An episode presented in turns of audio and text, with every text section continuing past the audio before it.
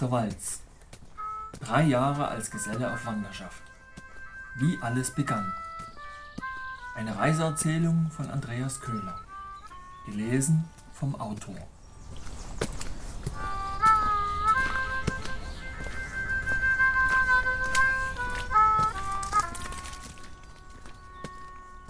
Elftes Kapitel. Planspiele. Es heißt doch so schön, wer am Morgen zerknittert aufstünde, hätte den ganzen Tag über Entfaltungsmöglichkeiten. In meinem Fall konnte zwar kaum die Rede von zerknittert sein, doch mit meinem akkuraten Durchhänger bereits zum Beginn dieses 15. Mai konnte der Rest des Tages ja nur besser werden. Die Beschädigung meiner Hände war unangenehm, doch keineswegs so groß, dass ich meine Arbeit hätte vorzeitig beenden müssen. Sie zu schonen war während der bevorstehenden vier Tage genug Zeit. Der folgende Tag sollte nämlich Männertag sein, also Feiertag. Und der Tag danach war einerseits aus Tradition und andererseits für sehr viele Männer notwendigerweise frei. Samstag und Sonntag hinzugenommen ergab sich also ein angenehm langes Wochenende. Zum Feierabend erhielt ich einen Telefonanruf von meiner Mutter und erfuhr, dass ich zur Gesellenfreisprechung und feierlichen Übergabe des Gesellenbriefes eingeladen sei. Das war natürlich sehr erfreulich zu hören, doch von meiner Teilnahme musste ich ja leider Abstand nehmen, da die Veranstaltung innerhalb des Kreisrundenfleckens Land stattfinden sollte, welchen ich zu meiden bei meiner Ehre geschworen hatte. Doch ich war sicher, dass die Übergabe des Gesellenbriefes keineswegs an die Teilnahme an der Freisprechung gebunden war und mir auch postalisch zugestellt werden könne. Ein Brief meiner geliebten Freundin lag ebenfalls auf dem Tisch, schon seit dem Vormittag darauf wartend, von mir geöffnet und gelesen zu werden. Ich liebte es, von ihr Briefe zu bekommen, und es kamen viele Briefe. Und jeder einzelne umfasste ebenso viele DIN A4 Seiten wie die Briefe, die ich ihr schrieb. Mit einem Lächeln im Gesicht nannte mich Bernd auch schon Schriftsteller. Es war ihm unerklärlich, wie man so lange Briefe schreiben konnte, noch dazu dreimal pro Woche. In ihren heutigen Zeilen offenbarte sie mir, dass sie für die Zeit von Juli bis September eine Arbeit in Stuttgart bekommen hätte und ich solle doch bitte unbedingt auch dahin kommen. In einem früheren Gespräch sagte ich einmal, dass ich mir vorstellen könne, nach meinem Aufenthalt im Bergischen Land nach Stuttgart zu reisen, doch so ganz sicher war ich mir darüber noch nicht, zumal ich meine Reise auch ungern planen wollte. Natürlich könne sie die Sache noch abblasen, wenn mir das nicht so in meinen Kram passe, doch für sie gäbe es nur einen einzigen Grund, dies zu tun. Sie wollte gern Zeit mit mir verbringen, mich bei sich haben und bei mir sein. Aus lauter Jux und Dollerei und Langeweile wollte sie diese Stelle keineswegs annehmen. Vielmehr wollte sie mir eine Freude machen. Und das war es natürlich auch, wenngleich ich mich aber auch ein klein wenig in meiner Freiheit beschränkt fühlte. Es war seltsam. Auch wenn ich sie sehr liebte und mich nach ihr sehnte, irgendwie fühlte ich meine Reise plötzlich dirigiert. Ich geriet für Momente in einen Konflikt mit mir selbst, war verwirrt.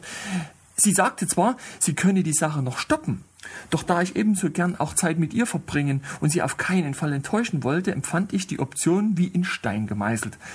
Doch weil ich ja ohnehin kein Ziel hatte und weil ich den unbedingten Eindruck gewann, dass sie auch mich liebt und mir das allein wirklich über die Maßen gut gefiel, entschloss ich mich also Anfang Juli doch in die Hauptstadt Baden-Württembergs zu ziehen.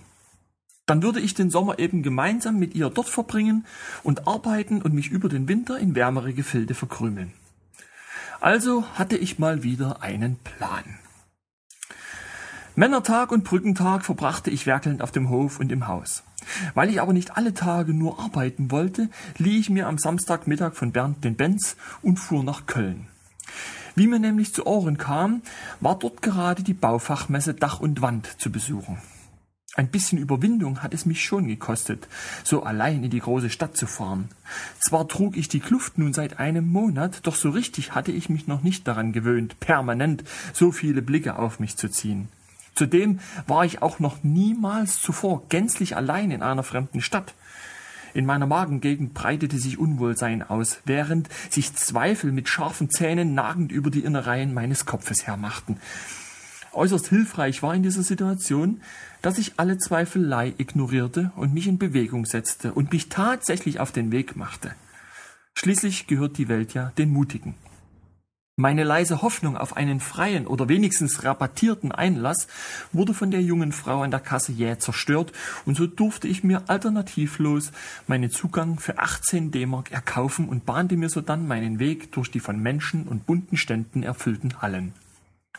Ziel- und planlos spazierte ich umher. Als ich erstmal so richtig mittendrin war, wusste ich gar nicht mehr, worum ich überhaupt hierher kam.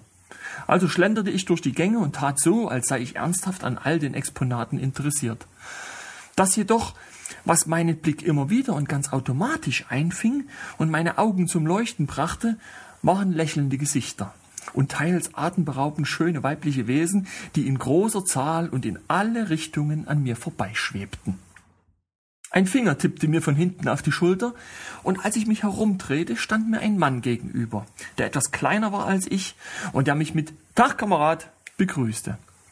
Er war ebenfalls ein Rolandsbruder, allerdings schon ein paar Jahre einheimisch, hieß Bernd, war inzwischen Dachdeckermeister und lebte in Mendig, in einer Gegend, wo sehr viel mit Schiefer gearbeitet wird.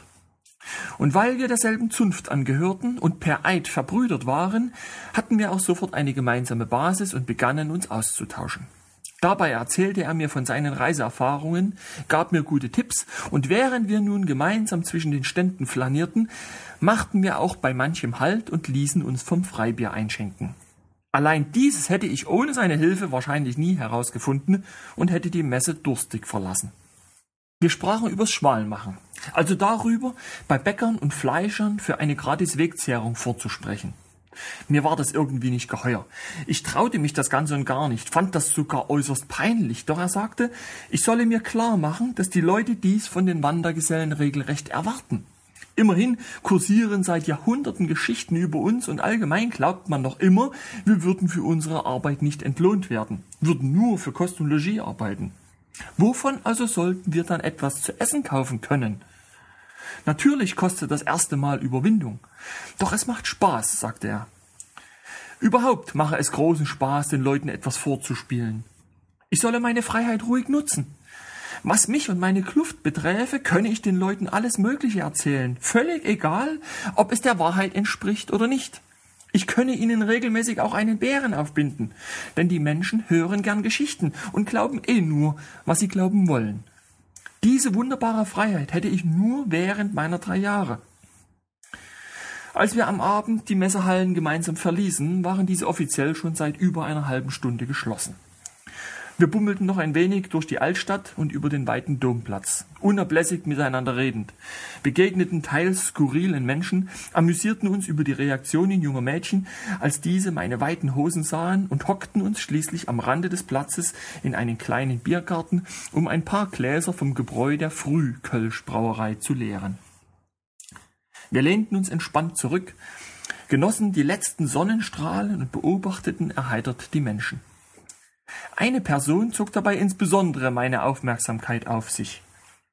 Ein Rentner mit leuchtend weißem Haar, dicken Kopfhörern auf den Ohren und einem Walkman am Gürtel, zog mit einem großen Glas Bier in der Hand, völlig in sich gekehrt, hingebungsvoll und begnadet elegant auf Inlinern seine schwungvollen Kreise auf dem Platz.